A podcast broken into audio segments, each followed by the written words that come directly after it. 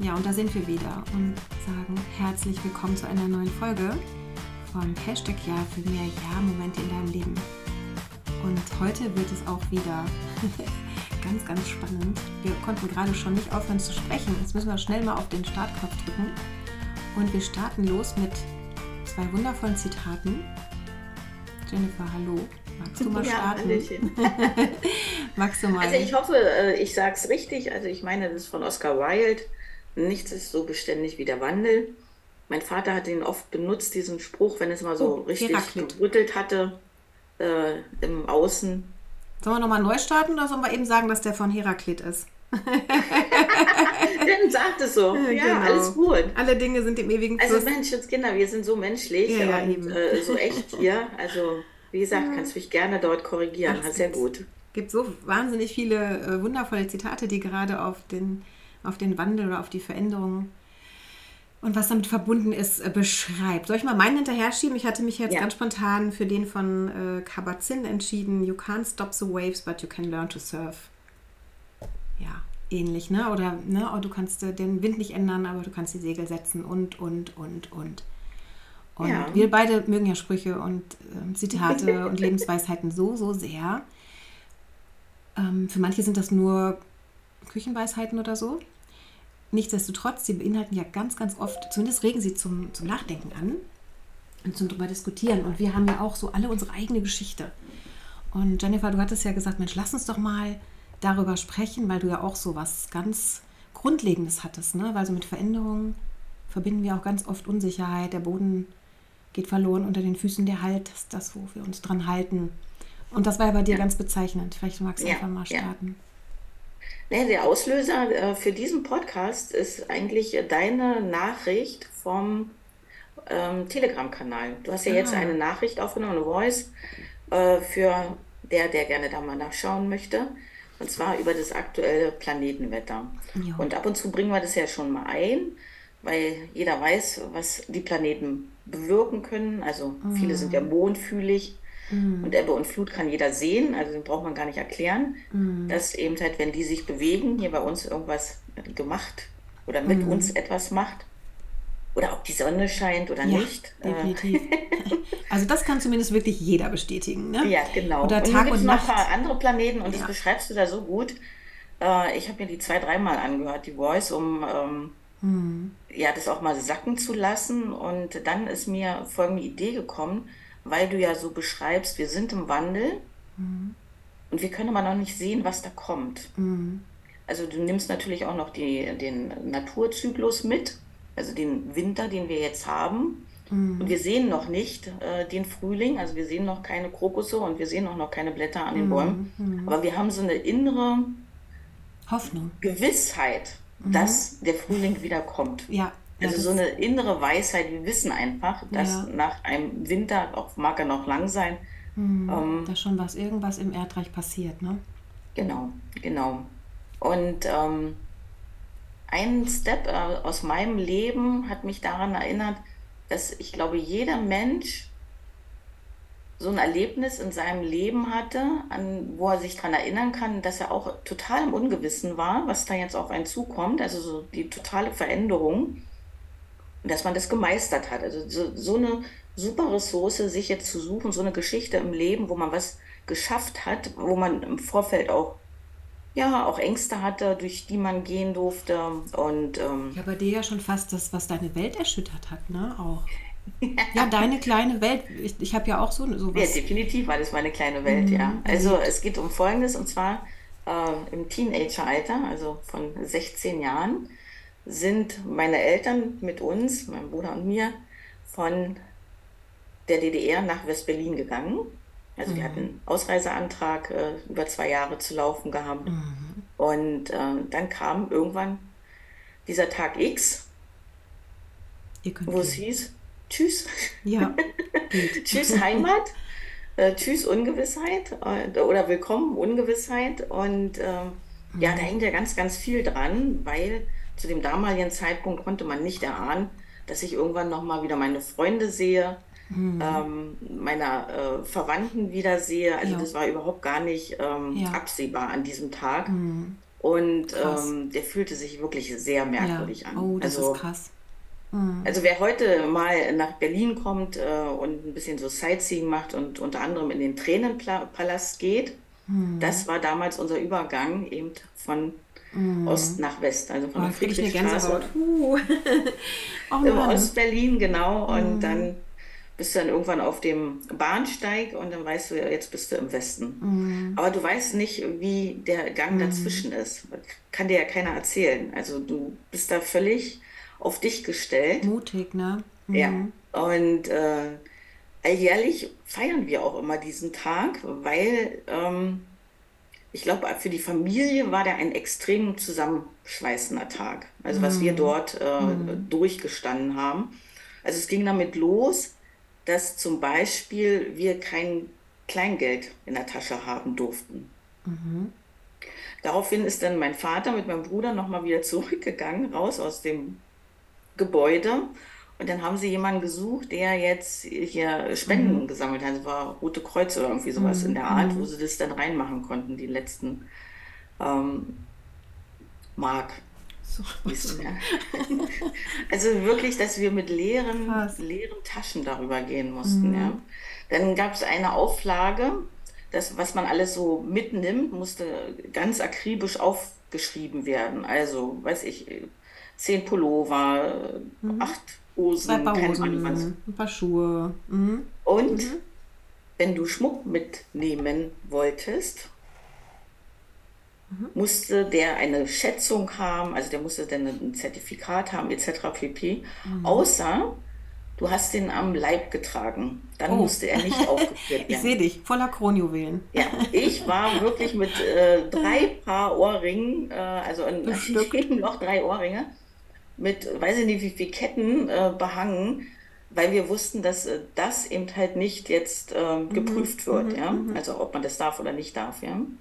Und so sind wir dann dorthin gekommen und das Erste, was passiert ist, dass die dort eine Frau in eine Kammer geholt haben, wo die sich ausziehen durfte. Also Leibesvisite im wahrsten des Wortes bis aufs Unterhemdchen. Und dann haben wir gesagt, das ist ja, also man kann ja auch nicht groß sprechen, weil du hast nur Beamte um dich herum gehabt, ja. Also so dieses zu sehen, wie jemand dort ähm, im wahrsten des Wortes nackig gemacht worden ist, das hat natürlich auch gerade auch was mit uns Kindern gemacht, ja. Fühlt sich an, Also wie du fühlst dich ja dann nicht- fast wie ein Verbrecher oder als wenn du was falsch gemacht Ja, ja. hast, ne?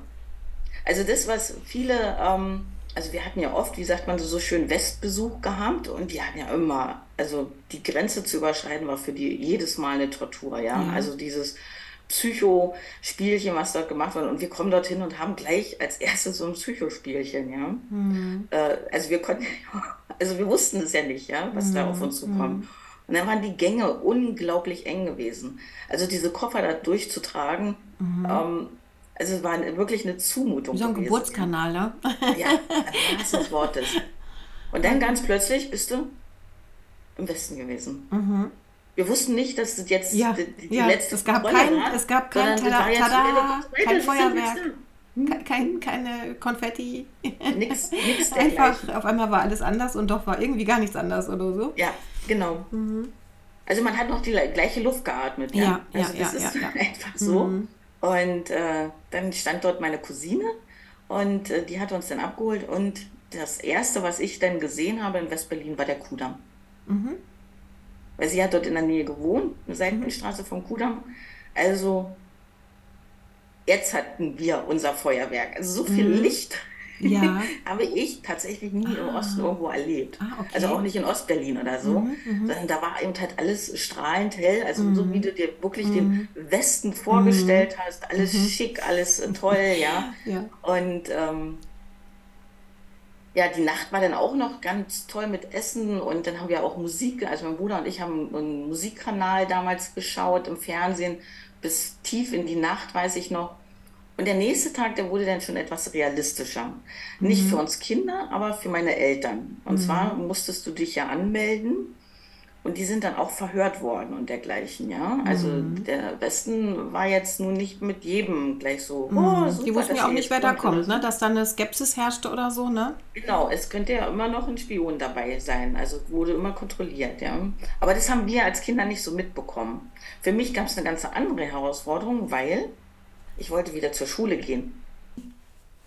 Ja, also wie gesagt, ich bin dann innerhalb von ein paar Tagen wieder zur Schule gegangen oder sollte zur Schule gehen oder ich wollte auch vor allen Dingen zur Schule gehen, weil ich hatte ähm, in der DDR die 10. Klasse gemacht, durfte aber dann, obwohl ich mit Auszeichnung bestanden hatte, nicht weiter zur Schule gehen aufgrund des Ausreiseantrages. Also ich musste dann erstmal eine Ausbildung noch für ein paar Tage machen, anfangen. Und ähm, ja, nun sollte ich wieder in die Schule, oder besser, ich wollte in die Schule, ich wollte das Abitur machen. Und ähm, ich hatte so eine Panik davor. Mhm. Mhm. War diesem ersten Tag. Mhm. Und äh, zu der Zeit habe ich dann auch bei meinen Großeltern, die um die Ecke von der Schule gewohnt haben, ähm, äh, gelebt, weil meine Eltern hatten ja noch keine Wohnung. Das dauerte ein paar Monate, also war ich bei denen dort. Mhm. Im Nachgang denke ich, wie die, die beiden das gemacht haben. Die hatten eine Zwei-Zimmer-Wohnung. Der eine hatte das eine Zimmer, der andere mhm. das andere Zimmer. Mhm. Und ich da mitten Mann. Also weiß ich gar nicht, wie das irgendwie äh, damals äh, ja, funktioniert hat. Aber auf welchen Tag ich hinkommen möchte, ist wirklich dieser erste Schultag. Mhm. Ich weiche Knie, wirklich. Also ja, so, ja. ja. Äh, eine Freundin, die ein bisschen später in unsere Klasse kam, die kam auch aus Ostberlin, die hat gesagt, die hat so geweint, die wollte gar nicht reingehen. Also so schlimm war es bei mir nicht. Mhm. Also ich hatte nur weiche Knie und habe gedacht, oh Gott, oh nee, was kommt da jetzt? Wie sind die drauf? Ist auch nicht so ein ganz leichtes Alter, ne? Man ist schon ja. so sehr, ich, man ist schon so sehr, man ist schon so sehr, wenn du Teenager warst, bist du ja schon doch auch in der Bewertung und dann ist man ganz anders, ne? Da ist ja schon viel, da schwingt ja schon ganz viel mit. Mhm. Ja. Ja, und dann kam ich da rein und bin total herzlich aufgefangen worden und begrüßt worden. Mhm. Und es war so, als ob ich nie woanders war. Wow, das ist ja schön. Ja, und dieses Erlebnis, und deshalb erzähle ich das heute, mhm. ähm, ich glaube, dass jeder Mensch in seinem Leben mal so eine ganz krasse Veränderung hatte, die dann auf einmal sich richtig gut angefühlt hat. Also so im Vorfeld unglaublich mhm. Angstmauer aufgebaut. Mhm. Also ich weiß auch gerade bei den Hochsensiblen ist diese sogenannte Komfortzone sehr schmal, das ist eine unglaublich große Angstzone. Und dann hast du, dann, dann gehst du da durch, im wahrsten Sinne des Wortes. Mhm.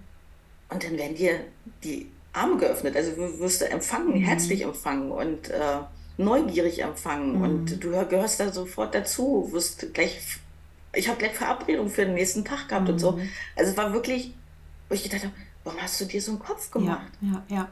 Ja, da sieht man wieder die Geschichten, die wir uns so im Kopf erzählen, ne? diese, diese Angst. Und du hast gerade das Hochsensible, das Thema der Hochsensibilität angesprochen. Ähm, das sehe ich ja auch ganz, ganz stark. Oder wir schauen uns ja auch immer die, ähm, die Chart an, Bodygraph. Wenn jemand zu uns kommt, schauen wir uns ja immer an, wie ist derjenige quasi so in seiner Natur, ähm, wie, wie, ist, wie, ist, wie geht er mit Emotionen um, wie geht er mit, mit neuen Umgebungen um, wie ist jemand äh, mit Gedanken gut und sowas, wie, wie arbeitet mein Gehirn und so. Ne? Und da können wir ganz gut erkennen, wenn da jemand ein offenes Emotionszentrum hat, also das hochsensible Thema und das offene Selbst, so dieses, ich habe ähm, diesen Kompass vielleicht gar nicht. Ich fühle mich in meiner jetzigen Umgebung, also sprich Komfortzone. Kleinen Moment bitte mal. Ich habe den Kleinen jetzt mal eben beruhigt. Ich glaube, der hat irgendwas gehört. Ich hoffe, das ist nicht zu so laut jetzt in den Ohren.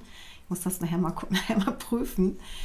Ähm, ja, also ich weiß auch jetzt nicht mehr genau, wo ich war. Und zwar ähm, die, Komfort, wenn, die Komfortzone. Ja, und genau, Selbst. Genau. Das Selbst ist ja auch so ein bisschen unser magnetischer Monopol. Das, wir haben dann so eine innere Richtung. Wir wissen so, wir können uns auch, ähm, ja, wir fühlen uns dann auch da irgendwie safe. Und wenn du dann auch noch im, im Selbst offen bist, dann ist das auch so, dass ähm, wir zwar überall uns zu Hause fühlen können. Das ist ja heute dann auch die Ressource, die daraus entsteht, dass wir einmal das durchlebt haben und wissen, okay, wir kommen da ganz gut zurecht. Also wir sind umtopfbar sozusagen. Aber in dem Moment, in dem man jetzt erstmal eine, in etwas Ungewisses kommt, kommt da eben auch ganz viel Gefühl ins Emotionszentrum von außen. Da sind auch Ängste, da wohnen ja auch unsere, das ist ja ein Bewusstseinszentrum, da wohnen ja auch unsere Ängste, unsere Besorgnis, Besorgnis wohnt im Kopf. Aber hier ist so dieses, diese nervöse Mulm, das, was du gerade als mulmig beschrieben hast, im, mir war ganz mulmig, meine Knie wurden weich. Das ist so eine, uh, da ist ganz viel Nervosität auch da, ne? Ja. Und äh, ja, das, das können wir da ja auch ganz gut sehen. Und ich weiß zwar nicht mehr genau, was ich sagen wollte, weil Milo hat mich ein bisschen aus dem Konzept gebracht, aber im Prinzip ist das, es gibt ja auch keinen. Ja, ich möchte, Mut möchte gerne auch auf deine Geschichte. Angst. Du warst ja sogar noch ein bisschen jünger, als du umgetupft ähm, worden bist. Ja, daher weiß ich gar nicht, was jetzt tatsächlich schwieriger ist. Also ähm, mich hat das Thema, hm, ich habe da schon viel drüber nachgedacht, weil ich in einigen Coachings, die ich jetzt für mich in Anspruch genommen habe, ähm, habe ich vorher nie gewusst, dass das ein Thema ist, was mich doch so nachhaltig in Anführungsstrichen traumatisiert hat. Dass mich das so sehr bewegt, dass diese Entwurzelung damals stattgefunden hat, weil ich mir immer eingeredet habe, ach, das ist ja nichts, ne? das war ja nichts. Und ich habe es ja auch gut geschafft. Also es ist gleichzeitig eine meiner großen Ressourcen, aber auch gleichzeitig eben auch damals ein sehr, für mich ein sehr, sehr traumatisches Erlebnis tatsächlich. Und ja, das war so, dass wir, ähm, meine Eltern sind eigentlich damals aus, aus NRW in den Spessart gegangen. Damals gab es ja hier die Krise mit, den, mit, den, ähm, mit dem Bergbau und so. Und dann sind die halt in den Spessart gegangen. Da war ich ja noch gar nicht bewusst. Da war ich ja in der Wiege gelegen. Ich war also wirklich noch ein Säugling. Bin also dann im Spessart in einem wunderschönen Dorf groß geworden. Und ähm, so diese Dorfatmosphäre ist eigentlich das Einzige, was ich kannte. Ne? Das war halt mein, mein Sicherheitsraum wir kannten dort jeden mit Namen. Es war noch nicht mal ein Dorf, es, war ein, es nannte sich Markt. Also dieses, dieses über Markt Elsenfeld, ganz klein am Main. Ein wunderschönes Dorf mit ähm, ja, zwei Schulen, eine Grundschule, ein Gymnasium. Und ich wollte auch unbedingt damals aufs Gymnasium. Das war auch so eine wichtige, so ein wichtiger äh, Meilenstein. Und bin da auch, konnte da auch hin und ähm, war da gerade eingeschult und dann ging das nämlich bei uns los, dass meine Eltern durch. Wir werden irgendwann mal vielleicht noch mal länger darüber sprechen, aber heute ist vielleicht hier auch nicht so viel Zeit. Aber es, es waren halt verschiedene ähm, Steps, die dazu geführt haben, dass meine Eltern dann schlussendlich wieder zurück wollten ähm, ins Ruhrgebiet. Und wir Kinder wurden damals halt gar nicht gefragt, ne? Das war halt da nicht so. Heute, ich also ich möchte da nichts verurteilen oder bewerten. Vielleicht gibt es auch heute Menschen, die sagen, das muss halt sein. Also für uns war es damals tatsächlich schrecklich. Also für mich war es ganz, ganz furchtbar. Und da ich da schon zum Gymnasium gegangen bin, ähm, wurde ich halt schon eher ähm, umgezogen quasi. Meine Eltern hatten noch ein paar Wochen gebraucht, aber durch die Schulferien, dass die einen Versatz hatten, dass ich da den Anschluss nicht verpasse und, und, und, kam ich direkt ins zweite Halbjahr, fünfte Klasse dann hier in ähm, NRW ins Gymnasium alleine. Meine Familie war noch dann ähm, ein paar hundert Kilometer weiter weg. Hier gab es ja Familie, aber Familie, die ich von Besuchen her kannte, die mir jetzt nicht so sehr nah waren. Es gab eine Tante und eine Cousine und meine Oma, aber auch die, wie gesagt, zweimal im Jahr, dreimal im Jahr haben wir uns gesehen. Und ja, ich mochte sie gerne, aber ich war da ja nicht zu Hause. Ne? Und dann so diese komplette Veränderung vom Dorf in die Stadt. Also hier, wir haben so, ist ja auch eine, eigentlich eine kleine Stadt, wir haben so um die 80.000 Einwohner hier, aber ich komme von einem Markt, wie gesagt, mini klein ja, ja. und ich kannte jeden. Und ich kam mit selbst gehäkeltem Dirndl und Dutt auf dem Kopf. Also wirklich so ein Dorf, ein Mädel vom Dorf. Und auch da der erste Tag in der neuen Schule. Ähm, erstmal die Unterbringung bei der Familie. Ich wurde dann auch wochenweise verteilt. Also dass nicht jeder das. Also ich kam, fühlte dann auch schon so ein bisschen, ich bin die Last. Ne? Ich bin die. Mhm die jetzt da irgendwo untergebracht werden musste, hatte eh schon ähm, den Verlust. Die Eltern waren ja nicht dabei. Ähm, dann war ich auch sehr klein, wie ich bin ja immer noch, aber ich war damals ja auch sehr klein. Die Schultonne war größer als ich, bin 1,58 und dann fünfte Klasse, ich war wirklich noch ein Zwerg. Und ich hatte wirklich das Gefühl, dass die Mädchen hier in meiner Klasse auch entwicklungstechnisch weiter waren. Klar, ich bin mit, ja, ist wirklich so. Die hatten naja, schon, es ist ja schon dem geschuldet, du bist ja sehr früh eingeschult genau, worden. Genau, ich bin mit fünf, ja, gut aufgepasst. Der, genau, und da genau. ist natürlich in der fünften ja, Klasse, kann so ein Jahr vom Alter her ja. unglaublich viel ausmachen genau. bei den Mädels. Ja, genau. Und die hatten ja auch diesen, diesen Stadtflair, ne? Und ich kam mhm. da so als kleiner mit dem Zwiebeldutt auf dem Kopf und so. Ähm, und komme da so in die Klasse auch gestolpert, die Hände hinterm Rücken, ich weiß das auch noch genau. Also diese Angst, dieses, boah, ne, dieses, das ist ja so eine Urangst des Menschen vor Ablehnung, vor Ungewissheit, was kommt da. Und ähm, ja, auch ich habe die Erfahrung gemacht, ja, es war natürlich eine ähm, Person, die auch eher so am Rand der Gruppe stand, die mich dann, hier ist noch ein Platz frei. Die saß also auch alleine da und ähm, ja, hat aber nicht geschadet. Also ähm, mein Herz ist offen für alle und ihr Herz war offen für mich und äh, von daher war das dann auch äh, ganz gut gelöst. Aber ich habe da schon noch einiges auch mitgemacht. Ich hatte wirklich große Angst vor ganz vielen Dingen im Außen. Auch vor einer Straßenbahn. Ich kannte das alles überhaupt nicht. Also bei mir war das jetzt nicht so beeindruckend schön, sondern beeindruckend hässlich. Es war mhm. beeindruckend hässlich weil meine Eindrücke aus, aus Unterfranken oder aus dem Raum, wo ich gewohnt habe, da war eben jedes Haus einfach schön. Da wurde sehr, sehr viel Wert darauf gelegt, alles schön zu haben. Äh, jeder Balkon hatte Blumen. Jeder hat das alles poliert und schön gemacht. Das war so Schaffe, Schaffe, Häuslebauer so ungefähr, die Mentalität. Und äh, dann kommst du hier in einen Ort, wo es wirklich so alles, ich habe die Fassaden der, der äh, Geschäftshäuser wirklich nach oben hin betrachtet und ich, das hat mich alles erdrückt. Ich fand, alles war dunkel und braun und hässlich und, und oh, einfach nur, also ich habe wirklich lange gebraucht, um diese, dieses Hässliche irgendwie, ähm, ja, in mein Herz aufzunehmen. Heute sehe ich es tatsächlich nicht mehr. Heute kann ich meinen Fokus wieder ausrichten auf das, was schön ist, weil auch hier gibt es sehr, sehr schöne Dinge. Hört, hier gibt es ja auch Wasserschloss und Parks und so. Aber damals muss ich wirklich sagen, hat mich diese Hässlichkeit schon sehr, sehr traurig gemacht. Und die Unterbringung war auch nicht so glücklich. Also da, wo ich dann war, fühlte ich mich auch nicht wohl. Es kam so alles zusammen. Und äh, ja, trotzdem haben wir das überstanden. Ne?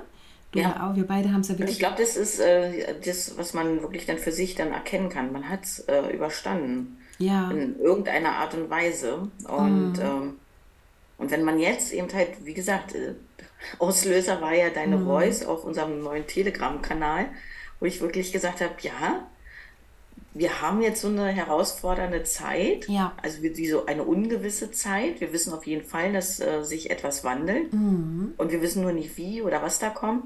Aber jetzt sich daran zu erinnern, was man schon geschafft hat, was man schon gemeistert hat, ja. also wirklich, wo man ja mit seinen Urängsten konfrontiert war.